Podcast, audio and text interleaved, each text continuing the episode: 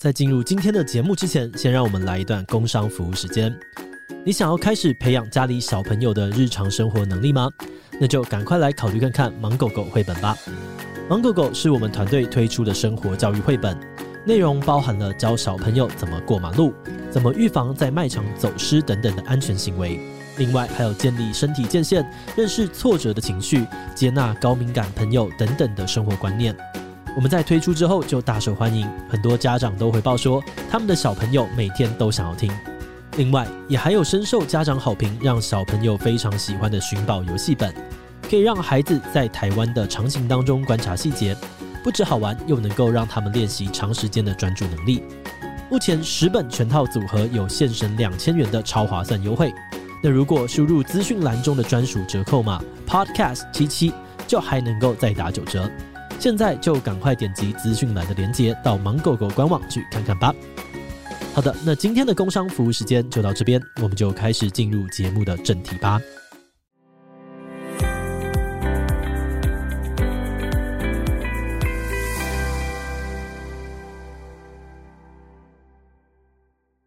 好。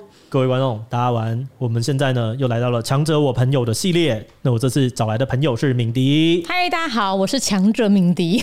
自己说自己讲，不好意思啦，我都帮你尴尬，我都帮你。对啦，其实因为我知道你之前访问过那些人，我好像真的完全不能算强者。没有啦，还是贝利梅啦、伯恩啦，这样真的是没有。你你是 Podcast 强者啊？啊，可以是不是？很合理吧？我在这个小圈圈内可以算是。每个人在每个小圈圈就够了，好不好？你人生是要在多大圈圈当强者？好像也是。是好累啊！对，那今天为什么会在这呢？是因为呃，我们刚刚其实跟敏迪这边有录了一集，对，所以大家如果有兴趣的话呢，这集上午猜敏迪那边可能有上，你你你，等等下再对一下哈，确认一下，应该是有啦，反正到时候呃没有，对对，就等一等就好了。所以我就会把它放连接，大家想要去听我们跟敏迪那一集的话，也可以去听听。我们基本上是聊了蛮多创作者跟休息之间的关系。对，我就想说，两个日更的人来聊休息是一件最讽刺的事。而且你还是两种日更，对对对，所以大家如果你最近觉得很累啊，最近觉得不知道怎么办，好想要休息，可以来听听我们的看法。对，没错，就是志祺有跟我分享，我我我是学习的那一个，因为我没有在休息，他教了我怎么休息，这是一件很重要的事情。对，有趣。好，那我们今天的这一集呢，我马上就进入重点，因为一开始当然认识敏迪是因为 Podcast 的关系，嗯，但后来我觉得。呃，你最近做了一件蛮有趣的事，所以我想先问，就是你跟 Joeman 一起拍的这个《相爱橘子》的纪录片，对不对？啊，对，对，因为我自己超级喜欢看纪录片啊，真的。对，你是喜欢看纪录片的人吗？非常爱哦，我真的是爆爱，就是我基本上 Netflix 上面的所有片段都是纪录片。我也是这样的人哦，真的假的？对，我就是会，而且我一定会只搜寻纪录片，然后我反而不看影影集，都不看，我就是好累哦。对。很累，然后纪录片里面就是，呃，我会基本上，比如说好了，看，因为 Netflix 他们他们很棒，是他们会有一个主题，就拍了一支，然后他就会有别支可以就是推荐你，然后我就会把那一个主题的纪录片全部都看一遍。嗯，对，我是会这样子不断往下挖更多纪录片来看的人。哦，那你最近有没有看到什么？先来跟大家推荐一下，轻松点。哦最我轻松，我看的都没有轻松。我觉得这就回到我们刚刚聊的那个休息的主题。没关系，没关系。我就连看 Netflix 我都不太让自己是纯粹放松。比如说，像我最近看完就是两个系列是二战系列的纪录片。哦，硬，这硬。硬对，然后呃，有些时候有啦，我之前有看过，里面还有一个呃嘻哈相关的纪录片。OK，那个还有玩玩玩具的也有。哦，玩具的非常有趣哦，而且哦，那我推荐你可以去看电动的，有一个叫做 呃。高分高手吧，还是什么的？你就找电动，它里面有记录呃各个时代的那些电动他们的创作者怎么做出来的，然后它发生了什么事情哦，很简单，欸、一个大概都可能三四十分钟哦，这个很棒，很很易读，对，所以我觉得很好。就基本上呢，那时候我就看到说，哎、欸，你们做了一个纪录片，而且是蛮认真的纪录片，对。然后里面我记得你还提到了一个我其实有看过的东西，是呃讲那个中国中国的。一个工人，一个工呃，工地打工，对对，人在山河，这个我其实看过，所以呢，我就觉得，哎，这这蛮有趣的，你们这样做的这件事情，所以可以跟我们分享一下这是怎么开始的，然后你大概在里面参与哪些，然后以及有没有什么有趣的事情？OK，我我觉得这个我自己现在的《第九人生》的第一集，你刚刚说的那个《第九人生》是一个系列，然后我们做的《相爱举止》是第一集哦。那自己做，现在做完第一集回头看，对我来说也是一个蛮。蛮，第一梦想成真，第二是完全不可思议的事情，就是因为我自己大家所知道的都是 podcast，嗯，我我几乎没有做影像的经验，然后我也没有跟任何的 YouTube 团队合作过。然后那个音乐机会是，呃，有一天九妹就自己敲我，他就说他现在在有一个新的系列，一个纪录片要做，然后他想要找制作人，问我要不要当制作人。嗯、OK，我就想说，哎、欸，你知道我是 Podcast 吗？你知道我从来没有做过任何 YouTube 的影片吗？有，就是我自己就是那种，呃，即是录 Podcast 侧录的那种而已。我自己不不称它为是所谓的 YouTube 制作片。嗯。我没有任何的经验，为什么找上我？然后他说他要的是说故事的人，OK，就是会有呃，主要是要负责写故事、写文案。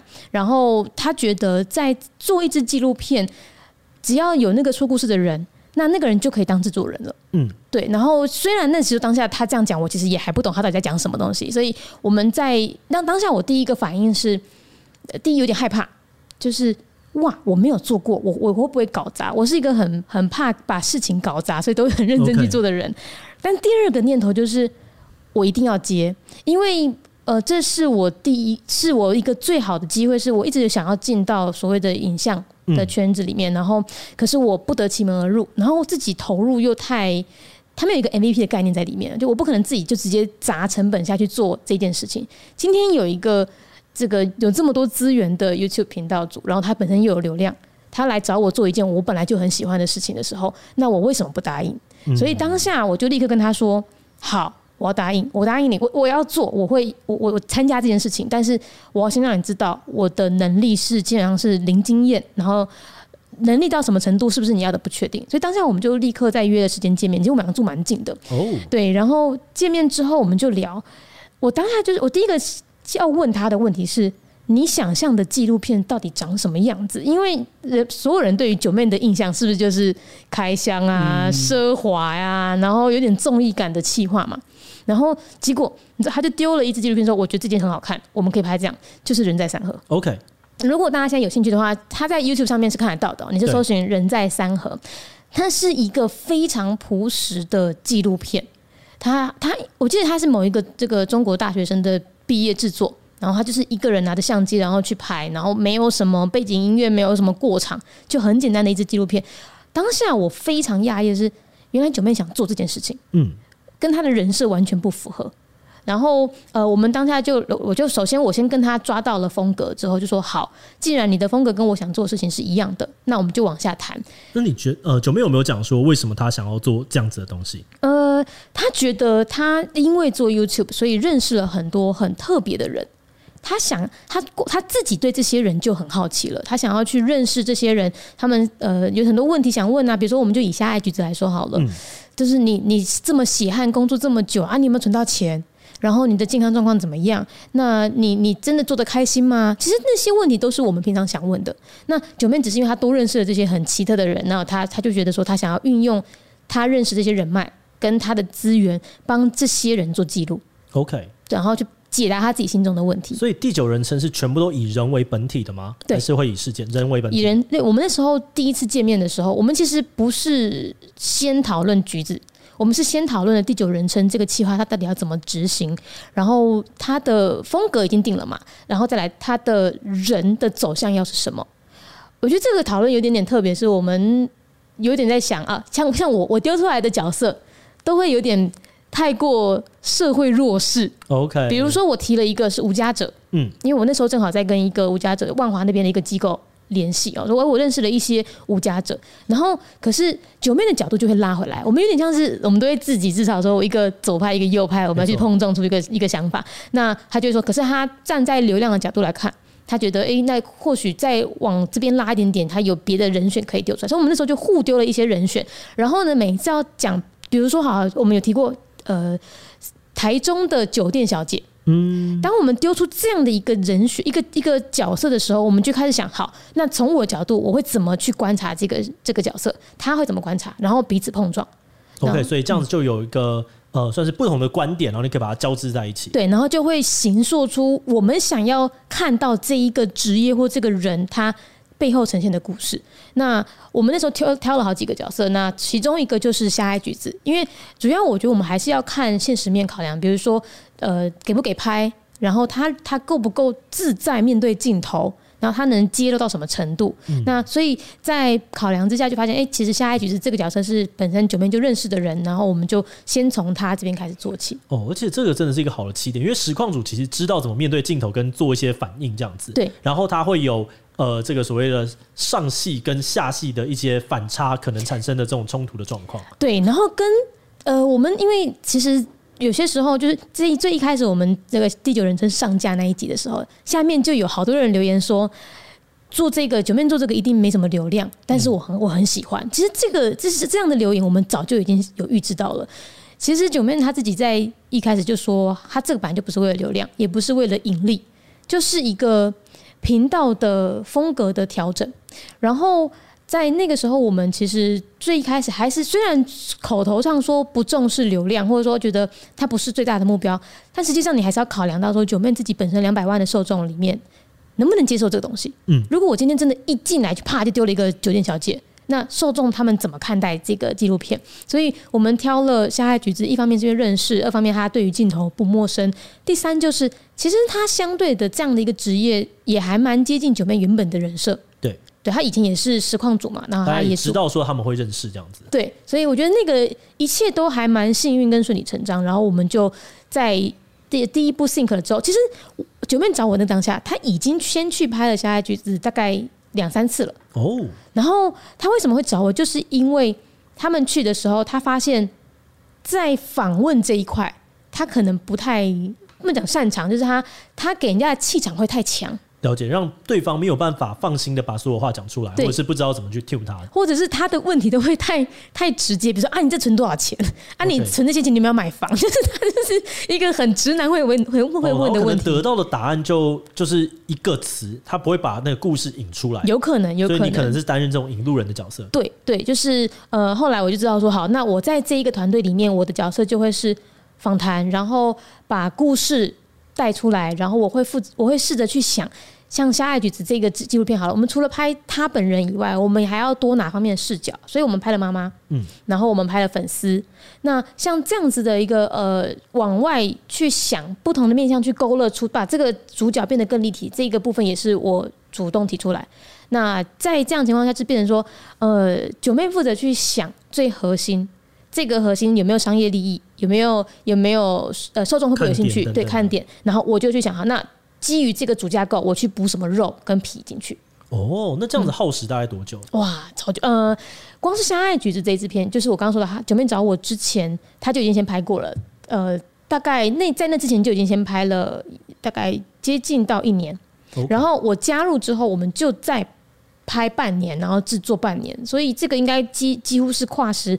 呃，接近两年的一支纪录片，哇，你们已经快要超过疫情了呢。对，哎、欸，是，还真的就是，这就是很酷的是，呃，因为九妹第一次去拍他的时候，那时候，哎、欸，疫情，台湾的疫情没有起来，可是呢，那时候下爱橘子也没有到这么，他的排名没有那么高，没有那么红。结果台湾疫情不是起来了吗？然后人们就会在家里看实况，对，然后他的排名就变成全台湾第一名了，所以我们刚好记录到了那一个是一个人。攀升的过程，那他就为了这支纪录片做到一个很好的效果。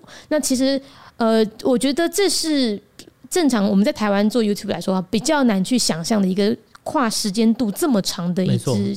我们不讲纪录片好了，企划也很难，除非是那种运运运动会那种的企划，要不然呃。但是其实很很可惜，就是有些东西就是要靠时间才能展现出这种特色。没错，对，所以我们那一支片就是光是跨时就拍，呃，拍就拍一年半，制作半年。我其实在这一次呃走钟奖的这个筹备啊，然后看这些嗯算是报名影片的过程当中，嗯、我就觉得这个有的时候可能会变成是顶尖创作者的一种责任，就是没错，因为你只有你有这么大的资源跟这么大的空间跟观众的受众，能够让。这些东西跑出来，而且还被看到。对，然后另外呢，可能就是一些不把这个东西当做是职业的，刚开始的一些嗯创作者，因为他就没有关系，对他的 side project，对对对，他就继续做，然后把它摆上来。嗯、那总总讲就协助你这种东西把它看被看见。对，所以我就觉得，呃，在看完那支影片的时候，我一开始就是看完的时候觉得说，嗯，这个还是会中了，这个是好东西，好东西就是有它的受众。然后后来也很开心，他真的蛮多人观看的。嗯嗯、然后就觉得说，嗯，那我们自己也要来做一些只有我们自己才做得到的事情。哦，你们要做了吗？对，所以我们，但我的角度就一直都不是放在人身上，我比较在意事件。嗯、哦，可是我刚刚在听你这个讲的时候，我就想说，或许人是更好的，因为人呃，他就会有故事。对对，事件本身不太有会有那么多故事，而且他会除了故事之外，人比较能勾出阅听者他们对共感。对，就是有些人看到这个虾爱橘子那篇之后，就想说，那我的工作时长多少？嗯、然后如果换作是我，我愿不愿意这么做？他们会去做一个一个映射，心态的映射。对，所以还会比较容易，像那一篇那个流量也非常非常多。然后我们有仔细观察 那一那一支影片的那个 like 的数量比例来说是，是是九妹应该目前为止最高的。有可能，对，就是以跟流量去做一个一个比例的去换算的话，对，我觉得大家还是能够同理那个辛苦的状态，嗯、而且是辛苦被放大了那么长时间。对，我那时候一开始是想，我们一直很想要做的高品质节目是像国外 Vox 那一种，是解释型新闻，嗯、然后有非常多，它是娱乐纪录片，我自己这样叫它，嗯、那它会有。很多的动画，因为我们公司是动画公司，所以我们可以把这个东西全部凑在一起做。那这个是一个。那第二个，如果是这种人的，我觉得或许以后我们也是可以开始往下做，因为它基本上是大量访谈，而且它不用那么多我，只要不用那么多我，就有机会可以做到。哦，我觉得这个真的是也是一种挑战，就是不知道大家有没有注意到哈，第九人称是呃。哎，应该是完全没有九妹的脸。对他，他有讲说他就是不想要有自己的脸。对，没错，就是呃，为什么要叫第九人称？就是因为九是九妹嘛，他想要用第三人称的方式去看别人的故事。那这一件事情，其实我觉得对于一般的 YouTuber 来说，其实也会有点挑战。哦，大家习惯以自己为主角，因为你就会觉得我的观众订阅是因为喜欢我。那如果今天没有了我，大家会不会就看不习惯，或者是呃那个流量就会没有那么好？那我觉得这就是回到你刚刚说的，没错，就是这是一个比较有资源的人，他可以去做的一个完全全新的尝试。所以当时我们九面找我的时候，他就有说他不会露脸，嗯，然后他顶多就是路旁白，然后甚至我们在这个下一局子这边，其实有些时候提问者是我，大家如果听到是女生在提问的话，其实是我在旁边提问的。那这件事情就是我们做挑战，然后我觉得也蛮好的是，呃，原来乐听者他们是可以接受这样子的一个尝试的。我觉得有些时候我们会太预设啊，我觉得我的粉丝就应该喜欢什么。嗯，但是你其实跨出的那一步，其实他们是会非常乐于陪你一起尝试的。对，而且其实就已经很大了啦。坦白讲，就是 两百多万订阅，你就是各种人都已经有碰到了。对，没错，没错。了解。那我觉得观众更好奇的可能是，例如说啊，下一集主题会是什么？嗯，然后以及这样的一个成本到底。落在哪边？这是可以分享的吗？OK，哎、欸，可以，可以。我我其实你叶访刚给我之后，我就赶快 call 九、嗯、对九妹这个我我可以讲什么东西哦？好，呃，目前已经又有另外两只在进行了。那你可以想象，我们刚刚说到第九那个相爱那一只就拍了两年哦。那其实我们的二三集呢，就是大概是从呃相爱准备要上线的时候才开始进行的。也就是说，其实第九人称还没有一个固定起程。OK，我们。想到了什么？就是九妹想到她认识哪个很酷的人啊！果然是一个奢华的选择啊！可以就没有骑车没关系，OK 的，大不了我把房子放一放，OK OK。没错，他就是一个他他其实，在整个制作过程里面，他有了他有成本的这个平价计划对决奢华计划。奢华纪录片到底是朴实无华的纪录片，应该 还是对？它其实这个，但是老实说，我们先讲，就接下来哪几集哈？就是接下来，呃，目前为止第二集已经拍到，我觉得大概接近七成，OK。但是剩下那个三成，肯定要花更多的时间等待，有点像是我们在好那个主题是落魄的矿场主人哦，你还记得熊市那个吗？对，九妹她之前拍过一支她自己挖矿的。嗯、那个是他的第一次纪录片尝试。对，哦，我觉得这个也很酷，跟大家分享。就是九妹其实他试着要自己做，然后呃，所以在那一支纪录片，大家如果去看，他那一支已经一百多万订阅了，呃，一百多万的点阅。嗯、那一支纪录片就是从头到尾那个脚本、口白、访问都他自己来，所以你可以很明显看到那一支纪录片就还蛮有九妹原本的样子。到了第九人称，他才开始做了一个很大的、真正符合他想象的纪录片的转型。然后他在拍矿场那支的时候，就认识了一个。意气风发、很年轻的矿场主人，然后那矿场主人还觉得啊，钱很好赚，我自己也来当 YouTube，我也来红一下。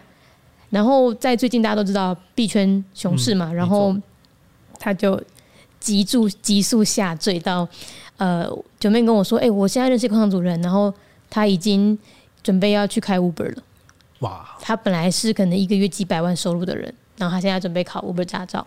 那所以呃，现在第二支这一个主角，我们已经跟他到从他呃这个熊市的最一开始，到他陆陆续续把很多的矿场可能关掉啦，或者是他遇到了越来越多很奇怪的事情，然后到接下来剩下那三层就是要等他能到底有没有拿到那个职业驾照，他到底要不要开始去赚钱。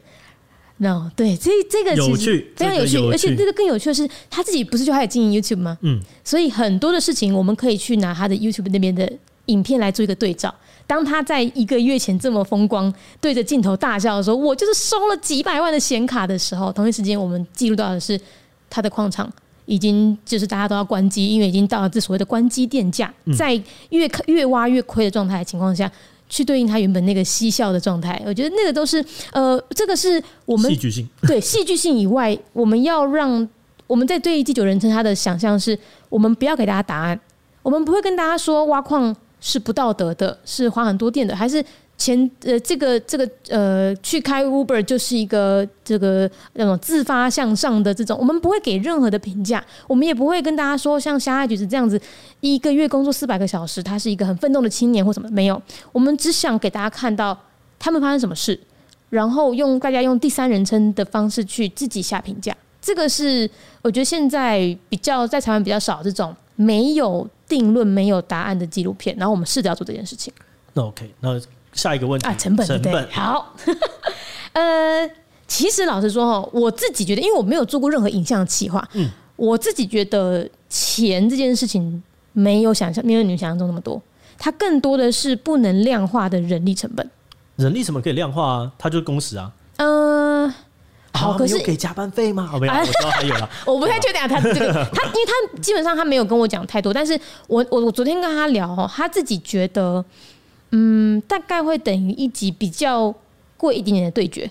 哦，那很便宜啊，还是不是？其实如果真的讲钱的话，算便宜。可是因为哈，做这支纪录片，尤其是第一支哈，我们整个团队的人都没有经验。嗯，制作人是我嘛，完全不知道怎么做一支影片。然后这个呃，出资者是九妹，她也没拍过纪录片。再来剪辑，就是他内部的剪辑师跟他内部的摄影师。然后你可以想象一下。这些摄影师跟剪辑师，他们本来都在剪一些开箱啦、对决啊、豪宅啊，没有人知道这个纪录片要怎么剪。嗯，所以我们一直在沟通跟摸索，我们改了很多版本，然后很长时间是呃，我我我们跟他讨论完，我们花了两个多小时讨论完这个脚本要往怎么怎么迈进之后，回去那个剪辑师剪一剪，发现不对，不行，再调再调，所以那个更多的是摸索，然后。嗯，其实这个大家也知道，现在九妹要开工作室，就是要有那个办公室，嗯、就是因为太多的摸索时间是看不见的。懂，就是我不知道这个设这个剪辑师他花了多少时间在家里。哦，居然跟这件事有关哦。其实有一点关系，就是你花多少时间自己反思，然后去去想，然后去重新剪什么的，这个都看不到。那也因为看不到，所以我们在缺乏沟通的情况下，会有太多的试错。嗯，就是哦，这个剪辑师他原来要剪一个 A copy 之后回来，哇，不行，大改。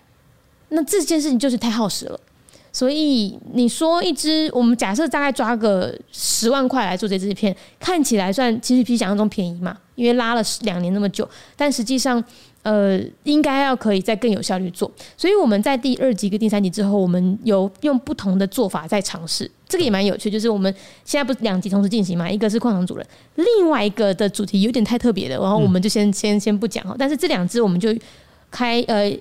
第三支是原本相爱的做法，OK，但是第二支的矿场主人，我们就另外再找了一个团队，也不是团队，另外一个摄影剪辑师帮我们去做一种但是为外包的状态。嗯，因为这种东西如果是专业的导演来做，其实差很多啦。对，他们会知道要怎么做，他们甚至有自己的工作流程。他可能说，没有这个，你要先从分镜开始，你要先从口白，然后列分镜，然后哪边要穿插 B roll。对，他甚至在拍那个画面。他就已经想到，那我接下来怎么剪了？对，然后但我们没有。哦、呃，这个的确是专业，因为我也问过这件事情。就我非常想要拍类似像这样的东西，嗯、所以我问过很多拍纪录片导演，像是呃，其中一个导演是华田浩，他是拍那个《不老骑士》的导演，哦、okay, okay 他就非常会拍。我就问他说：“我这个东西到底要抓多少？”嗯、他说：“呃，如果你今天你只要拍这样吧，他就讲一个很低的数字，说这么低。嗯”他说。这样就可以了。对对，没错。纪录片其实投的是时间成本，对，你愿不愿意磨？然后就是就是，而且你不知道磨到什么时候你才可以收个尾。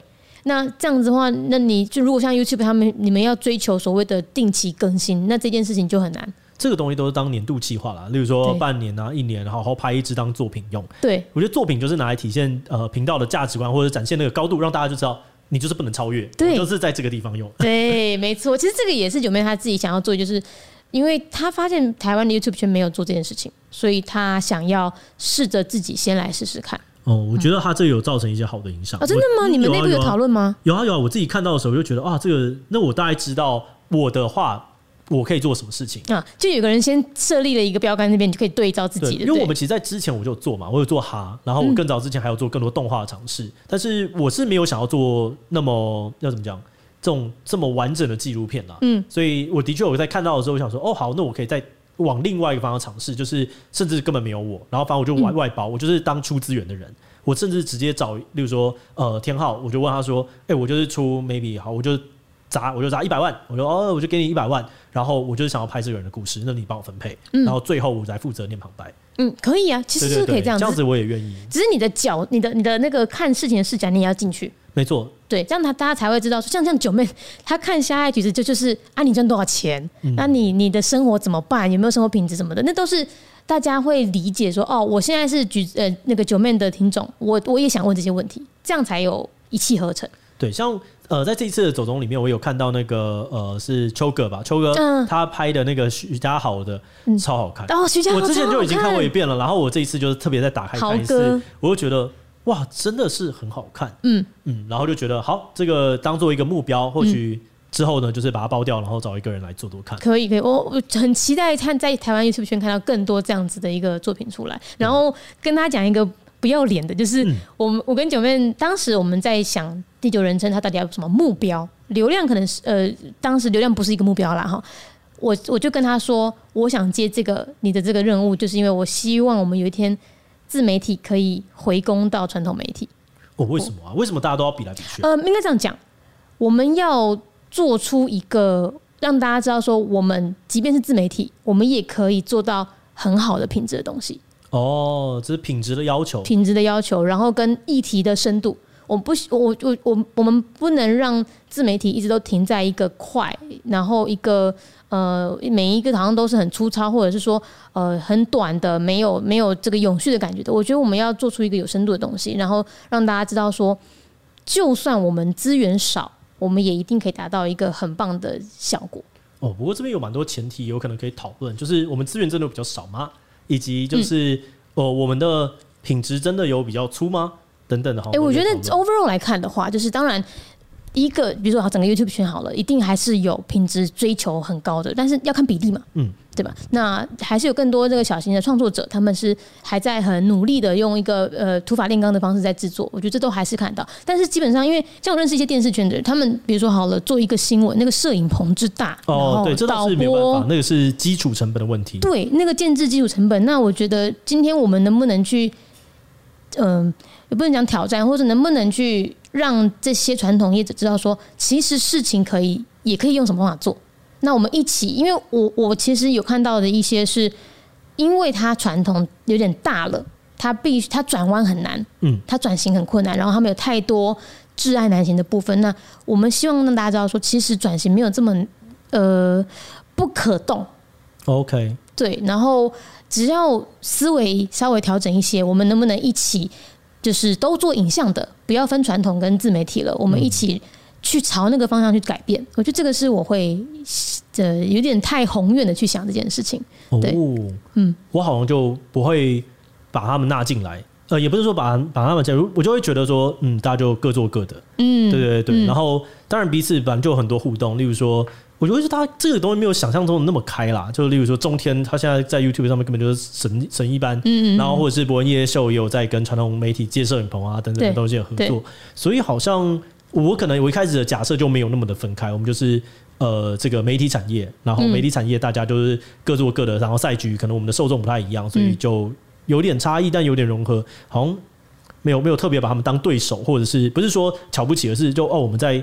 做不太一样的事情。嗯嗯嗯嗯，对对，但我觉得是可以的。说不定是因为我我根本不是这个行业的人，就是你知道吗？因为我是说嘛，我不是 YouTube 圈的嘛，有可能。所以我是用一种很局外人的方式要来做这件事情的时候，就想说，那那我我原本生活圈对我来说就分很开，我就是看 YouTube 跟看电视。嗯，那呃我的角色就会想说，那我能不能做到这样子？但是觉得好像的确是是在哪个位置去想什么样的事情。了解，没有问题。嗯，好，那我们再稍微的拉回来一下哦，就你刚刚讲的 podcast，嗯，你对于现在这个 podcast 环境怎么想？任何哇，现在 podcast 环境够广吧？嗯、呃，真的是我，我得我先分门别类一下怎么回答。呃，我觉得很非常具有希望，即便你因为你现在你大概是今年二度回归嘛，哈，然后你你自己有没有觉得你现在回归这个这个阶段是红海了？你有觉得吗？没有哎、欸，你还觉得还是蓝海？我觉得还蛮蓝海的、啊。OK OK，有些人会觉得，因为现在就是台湾的节目真的是多到炸裂。OK，然后呃呃，应该这样讲好了。以我们啊，原来就是一个在这个位置看到怎么样，就是因为我们之前是从蓝海看到红海，嗯，所以我们的想象就是，呃，现在的节目真的超爆多，爆炸多，然后每一个小节目，如果你本身并没有带流量的人。你是很难被看被听见的哦，这倒是真的。那个排行榜超级没有人知道那个演算法到底怎么来的。那有啦，有些新节目有一些新兴节目的红利，可是那个红利你也要有一点厉害，你才能吃到那里红利。你不会是完全素人进来你就被听到。OK，所以有些人会针对现在的 Podcast 圈觉得挚爱难行啦，就是门槛很高啊，或者是做一做很灰心丧志啊什么的。可是实际上对我而言，哈。我觉得 Podcast 是一个台湾下一个可以做文化输出的一个产业。哦，怎么说？呃，现在哈，因为 Podcast 不像 YouTube 有黄标志，嗯，的我们想讲什么就讲什么，对不对？那我们又算是在华语的世界里面，算是呃内容产出最自由、最丰富的一个国家。好，那在这样的情况下，我们。因为可以海纳百川，所以超爆多的 Podcast 节目，各种面向都有。时候，其实你知道，海外的听众大概他如果要听中文的 Podcast，他只能挑台湾的节目。哦，这个了解。对，那在这样情况下，其实这就是我们做文化搜索的时候啊。就是今天我们台湾的创作者，台湾的 Podcast 怎么看？比如说，我们怎么看呃中美关系？好，就是我的我的新闻的领域嘛，我们怎么看中美关系？我们怎么看呃中国现在的这个抖音的现象等等？那其他海外的中文受众就会听到我们的想法，他就会被我们的想法所影响。所以这个是我之前呃，我有机会去见到其他相关政治人物啦，或者是有资源、有决策权的人的时候，我就跟他们说：你们要赶快把握台湾在这两年的 Podcast 的爆红，因为你们的这个力量一起进来之后呢，我们把整包包一包，看能不能做一个很大的一个所谓的。不能讲大外宣，就是一个文化输出，然后看我们可以把台湾的这个中文的 podcast 推广到哪些国家去做，就是 promote 我们这些所有的创作者。那接下来说不定就有很多的文化的现象会是从台湾的 podcast 圈传出传传出去的。这是我目前对于现在台湾 podcast 的想象，但是这个是一个完全不站在我个人经营的角度去看这件事情，它是一个比较宏观去看。那当然，对于个人经营角度的话，当然就是竞争力变得更强了，就竞争的。这个整个氛围，然后资源当然也变多了，越来越多广告商进来。那呃，只是因为我没有去问底下的这个，就是其他比较新新的小的小型的 podcast 的，因为我不知道他们的业配接的怎么样。嗯。但是因为你看到像现在越来越多的 host 平台，比如说像 SoundOn、First Story，他们都在做所谓的广告插入。对。那像这样子的，你你可以感受到一个产业要起来，它不会。有一枝独秀的创作者，他就可以起来。他要他现在我们 Podcast 圈存在的是一个，对你基础建设也起来了，然后广告商进来了，设备商也很愿意支援所有的创作者们。嗯，好，那在这么多所有基础建设这个各种的要素叠加起来的时候，我会觉得，呃，同虽然竞争变激烈，但同时间你的创造的能量你也变得更强大。它是一个呃正向的。回馈正向的循环，了解。那这样子看起来，呃，在很多基础建设啊，然后这些环境生态被架构差不多，你们可能之后你们就会需要解决那个新进的创作者怎么被看到，然后不断把活水带进来这个问题。你们有讨论过这种事吗？你你现在讲你们，你也在里面，你知道这件事吗？你也是我们一起。对，我才刚进来嘛，但是呃，没有，本来就是这样，就是一个行业里面你们最大咖这些人，你们应该要。要讨论嘛？就像是协会的大家，我们会去、嗯、呃，应该说不是协会，嗯、YouTube 的大家这些几个巨头们，大家就是说，呃，要来弄个协会，不然的话新进人会死。或走中奖什么的，对不对？对对对，你们有想过这种事吗？有啊有啊，当然有。呃，我我三巨头，但是我觉得我应该不在那个三里面，那个三本数是一个虚数嘛？哦，虚数 一个虚数。OK，呃，有，其实一直以来我们都有在呃有想，但是我们并不是一种我组一个什么正规的组织，或是我做一个很正式的事情。来把整个圈子做呃更完善。我们其实比较像是，我们把自己做到什么程度，这个圈子就会一起拉起来。其实就有点回到什么，就是像我们刚刚讲的九妹，九妹做了第九人称之后，他没有要刻意去拉整个 YouTube 来做这件事，对不对？可是你看，你看到第九人称，你是不是开始会想你怎么做？大家会开始有个有个方式。可是我觉得这个两个环境有一个差异，就是 Podcast 很难让新的人被看到。OK，对，因为例如说，呃，刚刚那个东西它是有画面，画面会传散。但是 Podcast 是声音，声音的传散非常难。好，对，OK，我呃，我继续往下讲哦。我觉得刚刚要讲的就是说，我们会先做，比如说好了，我们自己会做一些尝试。像我的话，我会特别去邀一些我很喜欢的小 Podcaster。这样专访，OK，然后像百灵果他们在做又一定更迂回一点，他们会把自己的棚弄得很大，嗯，很奢华，然后他们也会开始做 Live Podcast，就是 Live Podcast 在台湾是他们最先做的，对，然后也会，他们现在开始又做那个首播秀，在他们那个新的那个实体活动里面，所以他们做了这些事情之后呢，同时间就会让更多的呃受众进到了 Podcast 圈，因为我觉得 Podcast 圈最现在其实最大的问题，并不是小的节目没有被听到。是我们的听众还不够多哦，你是这样子想？你你你想看哦，我自己承认我的数字好了，我的单集节目在每一个礼拜上架的大概头两天会到前十名。嗯，那我直接跟大家讲，我现在一集的不重复收听量的数字大概是呃七万左右，七万左右。你看看啊，一集七万的收听，对，就可以到台湾前十名嘞。那是不是等于整个圈子还不够大？嗯，所以今天我们不是想的是说，因为排名就是这样，有人上升就一定有人下降。对，我们不是拼谁的排名可以上升被听到，我们是被我们是拼整个池子的人变多，就算你排名在好下面，你还是很多人听。对，OK，合理。对，其实这就是我我刚刚说到为什么我说我们各自做一些努力就可以让。其他小节目也有收，就有受益到。其实这就是最一开始百灵国就讲一些干话，他们就说、嗯、啊，反正这个我们吃剩的血血会给敏迪吃，就是开玩笑的，但是这就是真的。就是把饼做大，对，把饼做大，然后这个一资源会一路的往下流。然后其实我觉得在这样的情况下，有更多的广告商进来。你看他们现在做那个动态广告，其实就是一种饼做大之后，嗯、所有人雨露均沾的结果。对对，哦，这样子不错。好，那我就等着吃百那个 百灵果。你已经来把我们的蛋糕切一半走了，你还想要怎样？哪有？我这边就是百灵果，看跪跪舔。对，我们今天在他们的场地里面录音。对对对，我现在就在跪舔这个地方。什么呢？很不错啊，这样子，哎，这样子蛮好的。哦，所以其实啊，你看哦，你们。这其实你知道，最一开始我们排名受到严重打击的时候，就是一堆 YouTuber 跟一堆艺人进来的时候，我们就觉得啊，可恶！就是我们正向的啊，现在就找到了新方法。对，就是对，没错，现在就会变成说，哎，其实你们带了更多新的听众进来，对，那这些听众他们就会开始找更多新的节目听。No。谢谢大家，欢迎来听敏迪宣读，拜托听听看我们的节目哈，我真的是国国际新闻的啦哈，不是做那个纪录片的，我是国际新闻的。我那时候看到阿嘎进来，然后看到博音博音进来的时候，哦、我其实是因为博音才开始比较认真听啊。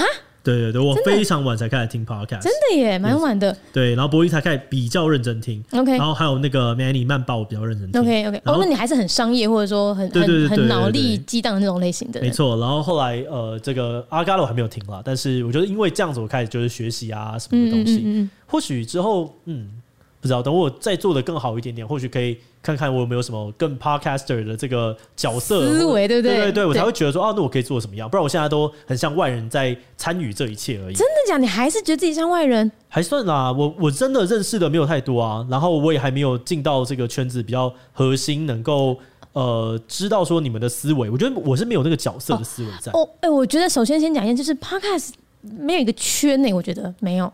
我们不像你们有吗？有啦，我觉得每个东西都有圈，只是它的圈可能是呃相对无形的。我的圈是指说这边会有这边的人会有一些共同价值观。哦，不是真的说哦，我们有一个组织，或者我们常常见面什么互动哦，不是这个意思。嗯、哦，因为我觉得其实这也是他开始现在。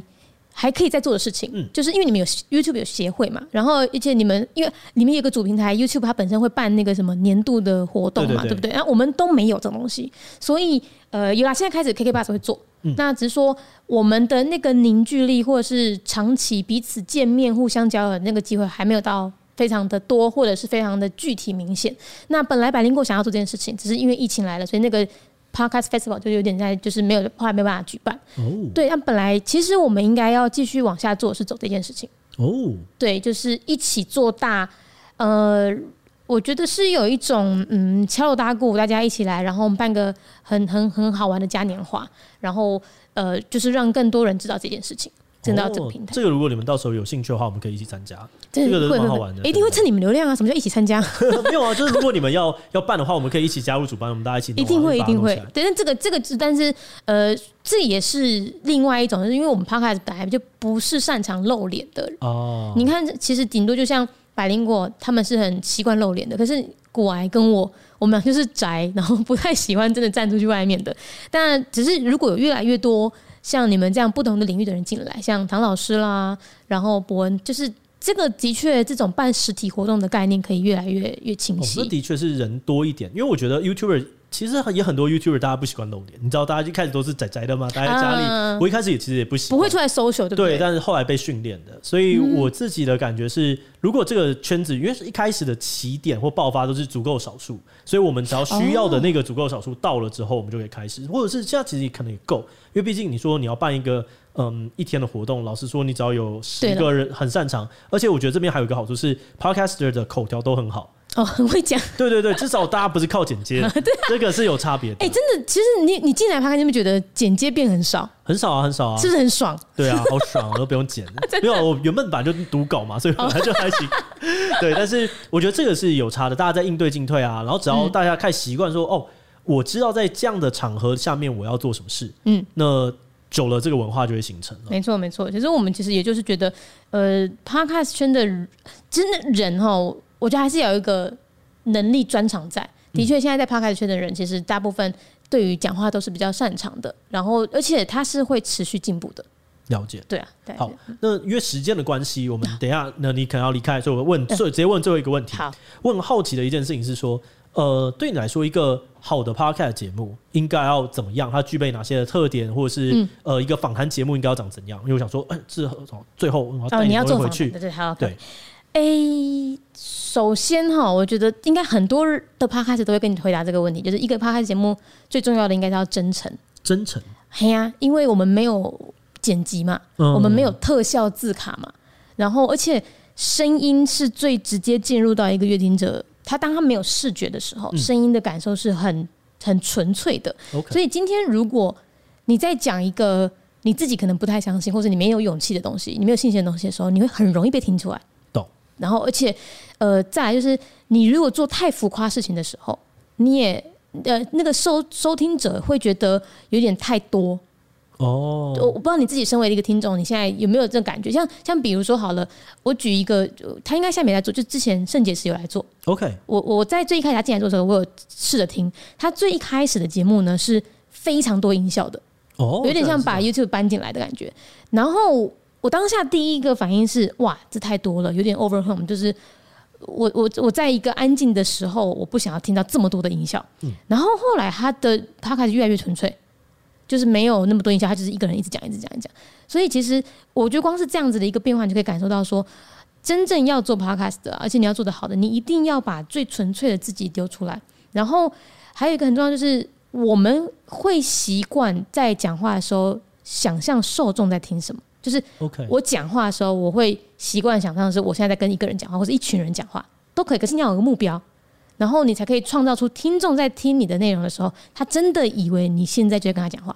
理解，所以这是一个想象的投射。对，然后呃，当然音质也是，就是这个是最基础的。他他甚至觉得，我觉得他音质比 YouTube 看影像品质可能还要再更重一点点。哦，因为如果吵一点、烦一点，它就直接跳掉了。对，那个耳朵的受那个感受就是非常非常敏感的。所以我觉得光是真诚，然后音质弄好，然后呃，还有一个更重要的就是不停更。OK，要持续，非常要持续，因为你知道，就是听 Podcast 的受众是非常粘着度很高的，他会习惯，就是我每一个礼拜，比如说好了，我通勤就是一定要听，或者是我我洗衣服、晒衣服，我煮饭就在听。可是今天万一你停更了，他会很慌张。我这个礼拜我还是得做这件事情啊，可是在这个当下我没有东西可以听的时候该怎么办？